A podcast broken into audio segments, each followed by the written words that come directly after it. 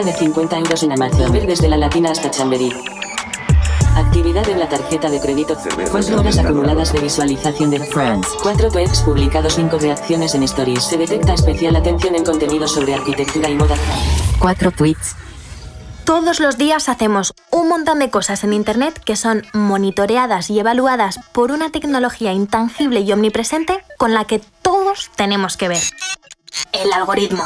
Todo lo que compramos, a qué lugares vamos, quiénes son nuestros amigos, cómo interactuamos con ellos, cuánto tiempo pasamos viendo series en streaming o jugando a videojuegos, o las facturas que pagamos. Empresas tecnológicas como Facebook, Google o Amazon y las miles de aplicaciones que tenemos instaladas en el móvil recopilan cada paso que damos. El tema es, ¿y si se usara toda esta información acerca de nuestros comportamientos para puntuarnos y decidir si somos buenos ciudadanos? ¿Y si nos premiaran o castigaran en base a nuestra puntuación? Vale, pues en China no es algo tan loco. Desde 2020 funciona allí de manera obligatoria el crédito social, que es exactamente eso. Un sistema que da puntos a los buenos ciudadanos y que sanciona a los malos. Esto puede sonar a un episodio de Black Mirror, pero no. Para decidir si un ciudadano es bueno o malo, tienen en cuenta cosas como tu comportamiento en lugares públicos, lo que haces en redes sociales o incluso lo que compras. Hasta lo que comes se puede tener en cuenta. ¿Tú qué tal comes? El caso, si los chinos no tienen cuidado con las acciones que te acabo de decir, les quitarán puntos. Es decir, shame on you. Por ejemplo, vamos a ver cómo iría de puntos con lo que he hecho hoy. He pagado la matrícula de la uni a tiempo. Más 50 puntos. He reciclado unas botellas de plástico. Más 50 puntos. Ok, voy bien. A ver, shit. Compartí un meme sobre el gobierno. Menos 50 puntos. Esto no sé si cuenta, pero anoche estuve bailando con la música muy alta en mi habitación. Menos 50 puntos. No, ¿eso también? Bueno, espera, también... Eh... Su puntuación ha caído 100 puntos. Vale, pues dependiendo de la puntuación, los ciudadanos obtienen beneficios o castigos.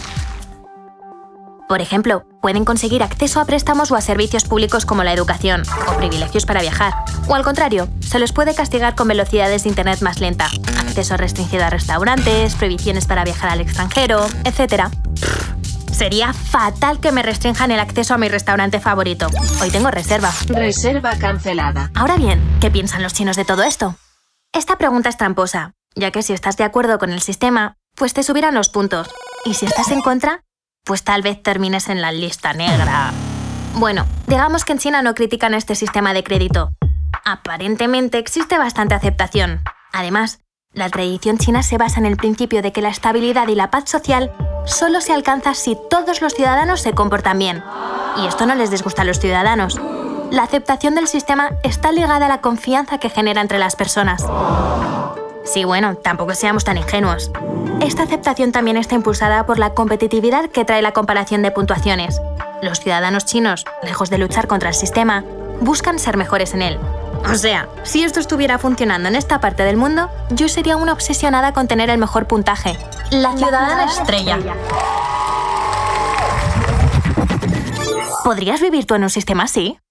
En general, pensamos que esto no nos puede tocar, porque nos vemos muy lejanos al sistema de puntuación social de China. Pero la realidad es que en Occidente también estamos muy vigilados. Y de algún modo, también nos ranquean. Y ranqueamos, ¿eh? Por ejemplo, cuando sumas puntos en una tienda por ser fiel, o cuando puntúas mal al chofer del Uber, o los resúmenes de fin de año de Spotify, que te detallan cuál fueron tus escuchas. Y así, con todo el resto de los algoritmos. Desde hace años que se critica al gobierno chino por recopilar datos de la gente de forma masiva y detallada, y es que el gobierno accede a una gran cantidad de datos sin ningún control, incluso a los datos que recopilan las empresas. En nuestro caso, las puntuaciones no provienen tanto del Estado, pero sí de las mega empresas tech. Nuestro querido amigo Mark Zuckerberg, por ejemplo. Piensa, Amazon sabe lo que compras, Facebook lo que te gusta y Google lo que buscas. La vigilancia y la tecnología han convertido a los chinos en ciudadanos transparentes, sin privacidad, Evidentemente las personas allí están dispuestas a renunciar a algo de privacidad, si eso implica un grado significativamente mayor de seguridad y certeza.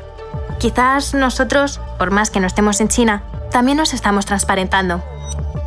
Estamos procesando su información. Esto puede tardar algunos minutos. Esto ha sido Vale. un podcast original de La Maldita, escrito por Pablo Ferreira y Juan Cabotí y producido por La Maldita y Actuality.